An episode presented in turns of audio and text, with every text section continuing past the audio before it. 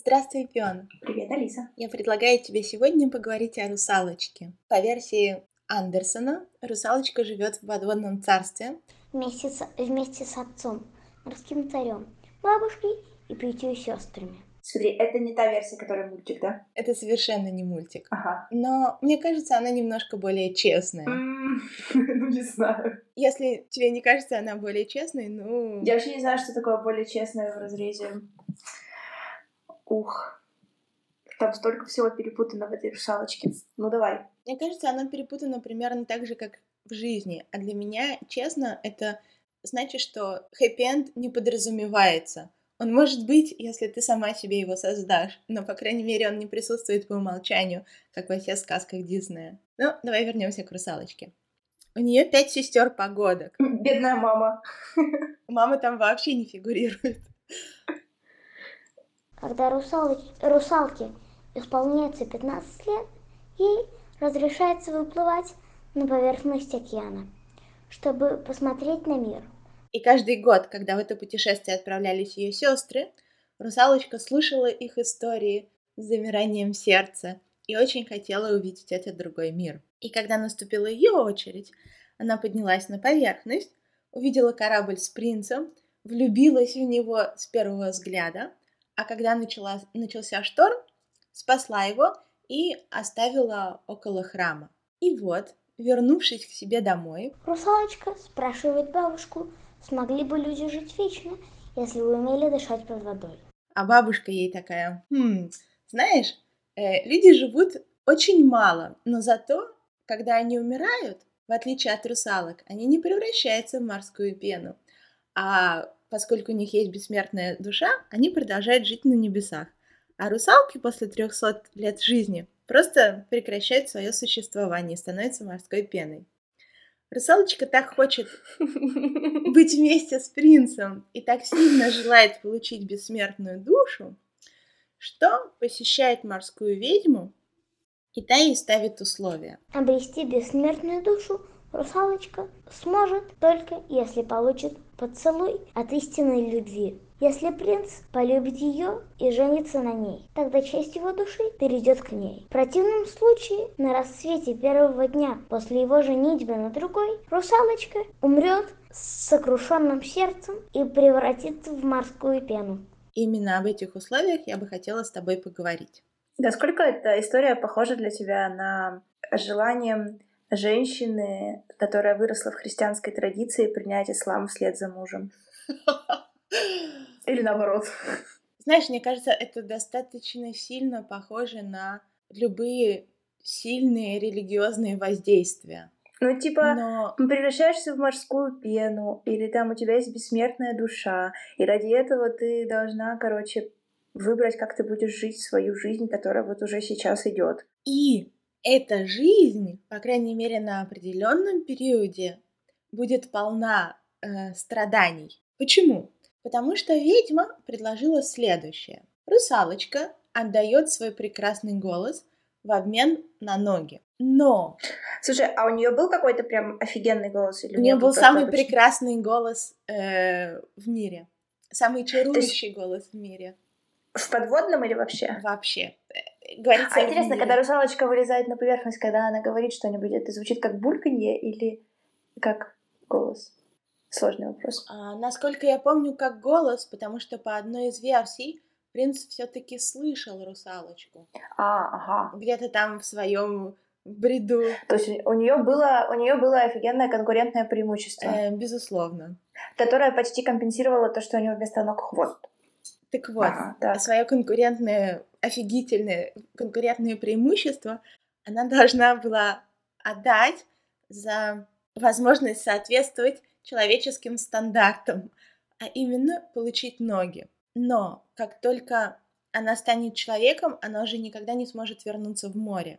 И когда русалочка будет пить зелье, она почувствует, словно нож проходит сквозь тело. Но когда у нее будут ноги, и она не сможет говорить, но сможет ходить и танцевать, она все равно постоянно будет себя чувствовать так, будто идет по острым мечам, ступая достаточно сильно, чтобы ноги ужасно кровоточили.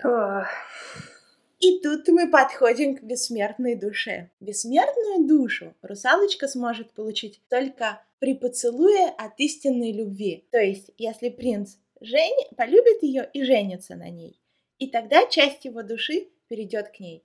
А если он полюбит и женится на ком-то другом, то русалочка на, следующ... на рассвете следующего дня умрет и превратится в морскую пену. Это условие, которое ей поставила ведьма. И у русалочки Не очень хорошие условия. было время это условие обдумать и согласиться или отвергнуть. И почему тебе Так. кажется, что это не очень хорошее условие? Потому что выгода от, от, э, того, что ты имеешь бессмертную душу, не очевидны. Риски большие, потому что, вообще говоря, если бы принц был нормальным человеком, ну, допустим, принц был бы нормальным человеком, и у него были бы свои вообще жизнь, в жизни цели, стремления и так далее, или, например, как у всех принцев, у него была бы политический брак и все такое, ну, с какой-нибудь принцессой соседнего государства. Ну, что логично было бы предположить, потому что все-таки принцы редко женятся прям вот на первой попавшейся девушке, которая красивая, вылезла из моря и ходит странно. Ну, короче, шансы не очень высокие, я имею в виду. И при этом риски большие, потому что ты умрешь, если что. Шаг влево, шаг вправо, сразу умираешь. Страданий много. И выгода от того, что у тебя есть бессмертная душа, вообще не очевидна. Я с тобой согласна о том, что на первый взгляд выгоды не очень очевидны. Мне кажется, здесь под бессмертной душой, э, здесь бессмертная душа это как какой-то приз, который, во-первых, имеет яркое название, ну как же, бессмертная душа, которая живет на небесах. Но при этом характеристики не определены. Это как что-то, к чему все должны стремиться. В нашем обществе это было бы, были бы, например, красота. Но что в некоторых случаях достаточно слабо определено. Секундочку. Вот у них там в подземном, их- в подводном, простите, царстве, у них что, не было там какого-нибудь специального э, места, куда могут прийти молодые 15-летние девочки, э, у которых есть э, мечта получить бессмертную душу? Они что, первый раз слышат, что у русалок типа нет бессмертной души? Во-первых, в самой сказке об этом ничего не говорится. А во-вторых, Вот где мама этой русалочки? По сказке она живет с бабушкой, отцом и пятью сестрами. Ну и мне кажется, что после шести русалок мама может быть уже не дожив до 300 лет. Да, окей, может такое быть. Ну, А может быть, они окей, начинают хорошо. размножаться сильно позднее, и маме уже было 300 лет. С другой стороны, папа что, ее был так сильно младше? В общем, это Может быть, мама просто свалила к какому-то менее... э, ну, ее папа же был король русалок, правильно помню? да, Ну вот, это Тритон, мама... морской царь. Да, да, да, да, да, да. Вот, может быть, мама такая решила, что к чертям все эти королевские штуки, и пошла, нашла себе нормального русала, который, например, меньше занимался госуправлением и больше занимался воспитанием совместных детей. На самом деле мы не знаем, участвуют ли женщины-русалки вообще в продолжении рода. Может быть, это какой-то хитрый другой трюк. Погоди-ка. Хорошо, ладно, неважно. Давай вернемся Ну, все-таки к этим. Икру, наверное, мечут. Хорошо. Так вот, хорошо, сестры. Вот она к ним приходит и говорит, дорогие сестры, такая фигня, я хочу бессмертную душу. И они такие, знаешь что, мы тоже хотели бессмертную душу, потом подумали об этом, решили, что это все сказки э, христиан, которые живут в верхнем мире, и на самом деле никакой бессмертной души не существует, и даже если существует, то она нам не нужна, потому что мы русалки, у нас есть национальное самоопределение, и мы можем э, жить 300 лет. Это были бы очень хорошие сестры. Мне кажется, что в этом случае сестрам еще следовало бы поговорить отдельно не просто о бессмертной душе и желании ее заполучить, сколько в начале, поскольку это действительно важно прямо здесь и сейчас, поговорить немного о тех условиях, которые ставит ведьма. А именно, если русалочка соглашается... Ну, это следующий вопрос. Это следующий вопрос. У них там что, реально одна ведьма, которая только вот на таких драконовских условиях монополистка а, дает ноги? Больше никого нет? Это, это неправильное развитие рынка. Хорошо, давай тогда вернемся к тому, о чем ты говоришь. Вначале по поводу самой души. Да, имело бы смысл, мне кажется, в этом случае предложить русалочке как минимум провести какое-нибудь исследование. Научное, колдовское, Ну. какое угодно. о том, почему именно она хочет эту бессмертную душу и как она ее себе представляет, и как убедиться в том, что она ее получит или что она вообще есть. Вообще это очень сложный вопрос, почему русалочке вообще это захотелось. Э, какую роль там играл принц, какую бессмертная душа, какую просто неизведанный мир и так далее. А с другой стороны, если русалочка действительно потеряла маму, знала, каково это жить без мамы с отцом, царем и бабушкой, которая рассказывает какие-то страшные непонятные сказки. Может быть, ее стремление к бессмертию как раз обусловлено этой детской травмой? О, не знаю, слушай, это уже сложно. Может быть, но... Само по себе стремление к бессмертию не кажется мне... Так стремление к бессмертию в стремление к бессмертию это не то же самое, что стремление иметь бессмертную душу, потому что люди такие живут сто лет, потом умирают, а, но их бессмертная душа типа остается. И это так похоже на сказочку о том, что э, возьми, пожалуйста, плохие условия сейчас э, за то, что мы тебе потом, возможно, дадим хорошие условия, но, скорее всего, нет. Я с тобой полностью согласна, что эта версия существует. Тем не менее, также сейчас существует или скоро будет существовать возможность дигитализации сознания. Yeah.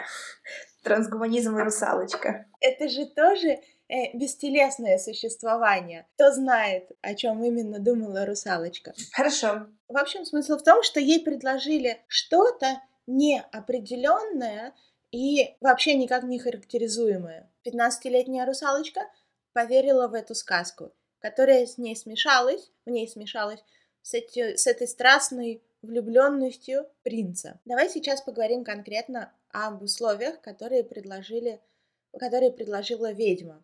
Давай.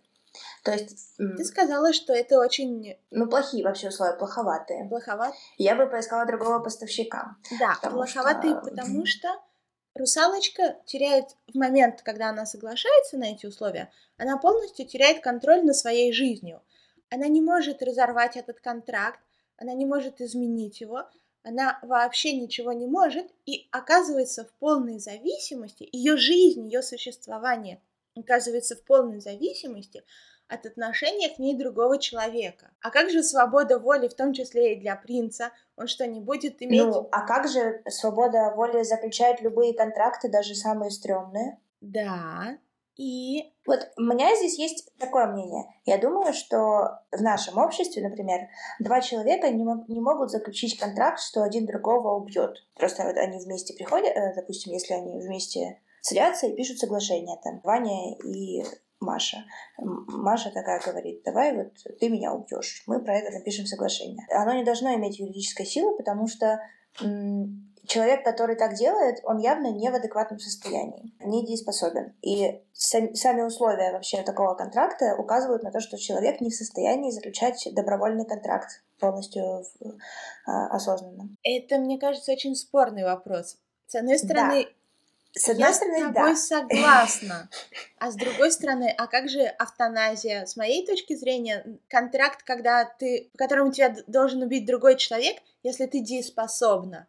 Да, не может быть. Но если ты не дееспособна и сама себя не можешь убить, ну, должны же какие-то способы существовать, уйти из жизни, и при этом, чтобы это было законно. Да, это сложный момент э, в том смысле, что э, я просто взяла такой крайний случай для того, чтобы показать, что если контракт заключается с такими условиями для одной стороны, что они прям вопиющие, ужасные, то кажется, что это само по себе свидетельство того, что вот эта сторона не может участвовать в заключении добровольного контракта. Я с тобой согласна. Я имею точно такое же... Э, мне кажется, что, например, проституция или продажа органов относится как раз к такому роду контрактов.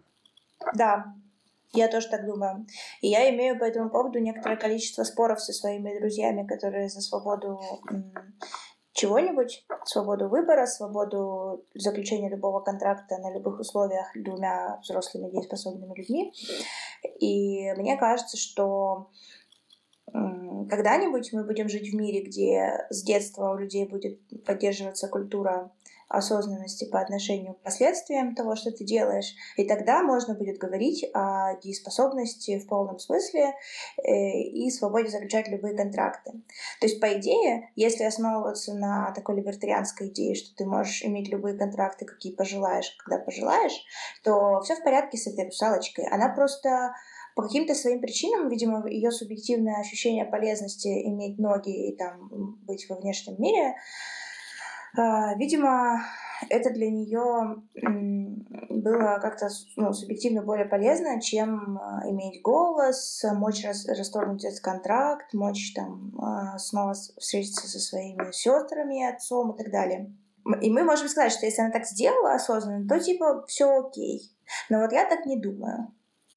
Я совершенно точно уверена, что э, это было неосознанное решение, что у нее не было достаточного опыта, ни инструментов, чтобы принять решение и просчитывать последствия, она была лишена какой бы то ни было информационной, психологической и эмоциональной поддержки. Ой, да. И говорить, что она сама это захотела, это просто то же самое, что обвинять жертву изнасилования и сказать, ну, сама дура виновата. Мы сейчас лучше поговорим о том, а, на что все остальные 15-летние, 30-летние, 100-летние русалочки и не только должны обращать внимание, когда им предстоит принять решение или заключить договор. А, первое самое, на что нужно обратить внимание, не находишься ли ты в данный момент в состоянии аффекта. И кажется, что русалочка а, как раз находилась в состоянии аффекта, она была сильно влюблена. Причем это все смешивалось с тем, что у нее были яркие впечатления от первого посещения поверхности и все такое. И мне кажется, что, например, такие практики, как медитация, спокойное дыхание и другие практики, которые повышают осознанность, ощущение своего тела и вот прямо прочное присутствие в моменте, они снимают накал страстей да. и позволяют ощущать что действительно происходит и что, возможно, ты действительно хочешь или не хочешь. Есть два принципиальных пути вот к накалу страстей относиться. Можно его э, с помощью интересных практик разных и медитаций снижать того, чтобы просто оно спокойно выправилось. Есть более агрессивные способы. Например, э, если ты возьмешь лист бумаги и начнешь об этом писать, то есть на вербальный уровень все это выведешь, то, скорее всего, накал страстей снизится, потому что ты включишь э, ту часть сознания, которая отвечает за там, взвешенные решения.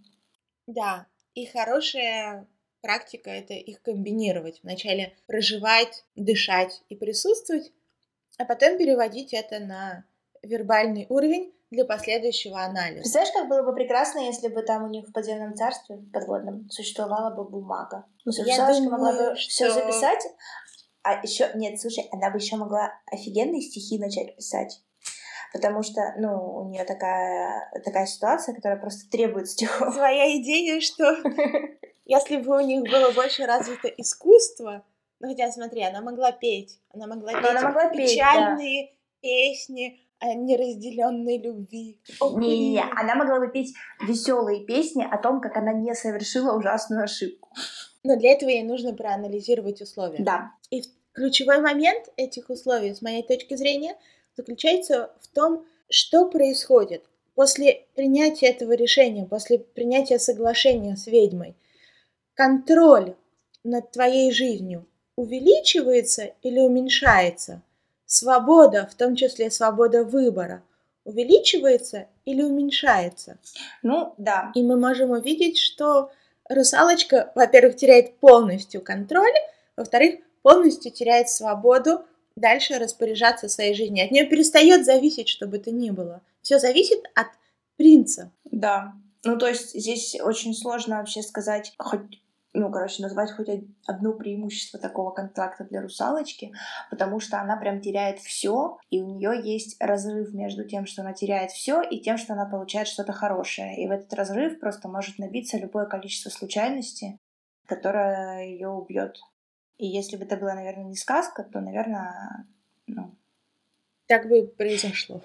Да, я думаю, что в очень большом количестве ситуаций в нашем обществе на нашей земле. Люди, которые подписывают подобного рода контракты, а именно контракты, которые А, знаешь, на что это больше всего похоже из того, что мне известно? На э, службу по контракту в армии. Я с тобой согласна, что даже не только практика службы по контракту, есть и другие похожие ситуации, когда вам предлагают соглашение, и вы, посмотрев на него, понимаете, что вы теряете контроль над своей жизнью, от вас перестает зависеть результат, вы его, возможно, не можете расторгнуть. Итак, что бы на самом деле в этом случае можно было посоветовать русалочке как альтернативу и людям, которые оказались в похожей ситуации? Первым делом, э, когда ты. Э, уже проверила, не находишься ли ты в состоянии эффекта и выяснила, что нет, посмотри по условиям контракт... контракта, будет ли по окончании контракта человек, который заключал этот контракт. То есть ты. То есть, э, по сути, это сводится к простой такой штуке. Нельзя подписывать контракты на свою жизнь. Потому что если что-то пойдет не так, то это лишит тебя возможности подписывать любые другие контракты. Да. Вообще любая, вообще любая эксклюзивность в контрактах — это шаг в сторону того, чтобы ограничить свою свободу. Эм, вспомним моногамные отношения. Ой, все. Это довольно дискутивный момент. Но хорошо. Если все-таки мы видим, что контракт именно с такими условиями, то, возможно, первое, что стоит сделать, это... Это развернуться и уйти. Да, или хотя бы сделать несколько шагов назад и сказать, хорошо, возможно, это то, чего я больше всего хочу в жизни. Может быть, мне сейчас вообще ничего больше не хочется но я дам себе время для того, чтобы изучить ситуацию и просто пойти искать других ведьм.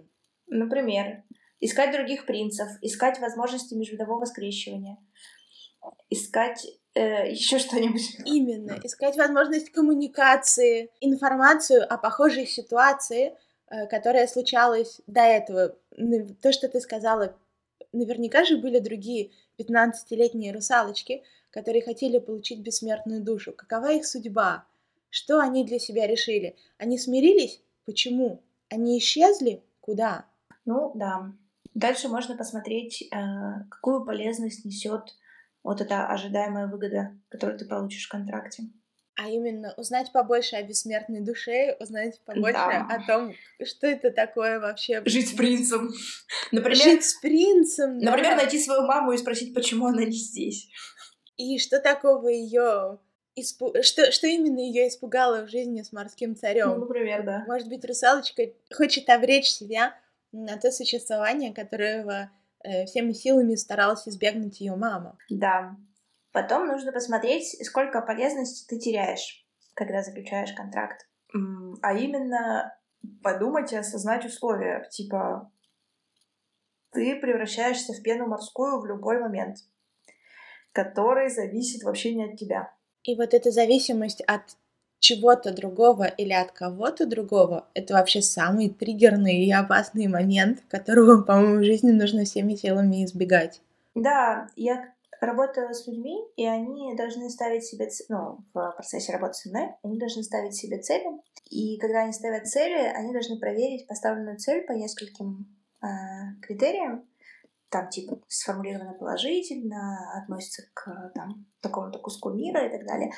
И один из этих критериев — это она достижима в смысле того, что ее достижение зависит от меня, а не от других людей. То есть ты не можешь ставить цель «пусть она меня полюбит» или «пусть они будут ко мне как-то относиться». Да, да, потому что ты на это пусть не влияешь. морской царь перестанет буянить, да. Да, потому что слишком мало контроля над этим, и если поставить себе такую цель, а потом ее не выполнить, э, то короче, будешь страдать, будешь разочаровываться в своей способности достигать цели, будешь терять всякие ништяки. Но что же тогда делать с проблемой, что люди часто хотят, чтобы другие люди к ним как-то там относились, они часто хотят а как раз вот таких штук, они хотят, э, пусть она меня полюбит, и они считают, что они могут для этого что-то сделать. Это вот ну, вот, то есть понятно, что русалочка там кругом не права и сама дура виновата и все такое. Хотя, конечно, нет. Скажем так, у русалочки очень романтизированная и вообще узкая картина мира. Да, да, я это хотела сказать, да. Представь, что ты на месте русалочки, и ты реально очень хочешь бессмертную душу. И принца тоже. И больше ведьм в округе нет. И все. Это очень Что хороший вопрос. Что бы я делала, если бы я была русалочкой? Я была собой, но вдруг русалочкой. Вокруг не было бы других ведьм. И я бы очень хотела принца и бессмертную душу. Знаешь, честно говоря, я бы начала с коммуникации. Я бы попробовала поговорить с принцем. Вообще выяснить, возможно ли это коммуникация, если я остаюсь собой, и он остается собой. Да, это хороший вариант. И поговорила бы с ним, потому что, честно говоря, э, все это пусть она меня полюбит, но я об этом никому ничего не скажу и буду строить хитрые, коварные планы, которые, если все сложится хорошо, превратятся в белые и пушистые планы. Мне это кажется достаточно нечестным. Ну да, например, спро... Э, всплываешь на поверхность там э, как-нибудь, когда принц рядом, и спрашиваешь его, нет ли у него матримониальных планов политических хотя бы. И что, знаешь, дорогой, я вообще-то дочь морского царя. Как тебе э, вопрос Такая о идея. политическом единстве? Ну, и что ты готов сделать? Может быть, твоя держава зависит от рыбы, рыбной ловли, или, может быть, твоим кораблям нужна защита в дальних плаваниях. Смотри, у меня же не только хвост и прекрасный голос. Да. Я еще и могу быть политически активной. Например, можно было еще поторговаться с ведьмой. Может быть, ей, может быть, можно с помощью своего отца, например, э, дать ведьме что-то, что она хочет, и надавить на нее так, чтобы она изменила условия. И это тоже прекрасный вариант, да. То есть не принимать как данность то, что тебе дают, а подумать, угу, вот это опорный пункт. Потом, если я это приму, я точно не смогу влиять на ведьму, потому что вся сила будет у нее в руках. Но, может быть, есть раньше что-то, что ей нужно от меня, от моего отца, вообще от жизни. Да. Как она могла бы изменить этот контракт? И если что-то, да, не оставаться одной, просить помощи у сестер, у бабушки, у отца, или не просить помощи, но, по крайней мере, попытаться узнать у них как можно больше и о том другом мире, и о ведьме, и о душе, черт возьми. Это особенно. В общем, мне кажется, общий совет для всех людей был бы остановиться. А, остановиться главное, да. Подышать, собрать как можно больше информации и попытаться поменять изначальные условия. Да, потому что те условия, которые вот вышли в конце концов, они просто совершенно неприемлемые. Я очень надеюсь, что никто из нас э, после этой сказки и после подкаста не будет попадать, допускать того, чтобы согласиться на подобные условия. Здесь у нас показано настолько трагическое условие. Алло, люди, учитесь, заботьтесь о себе, думайте о том, что вы подписываете, и не соглашайтесь терять контроль над своей жизнью. И русалки тоже. И русалки тоже, да. Может быть, они поэтому все вымерли. Осталась только пена морская. Ой, да. Спасибо, Пион. Это была очень интересная беседа. Спасибо, Алиса.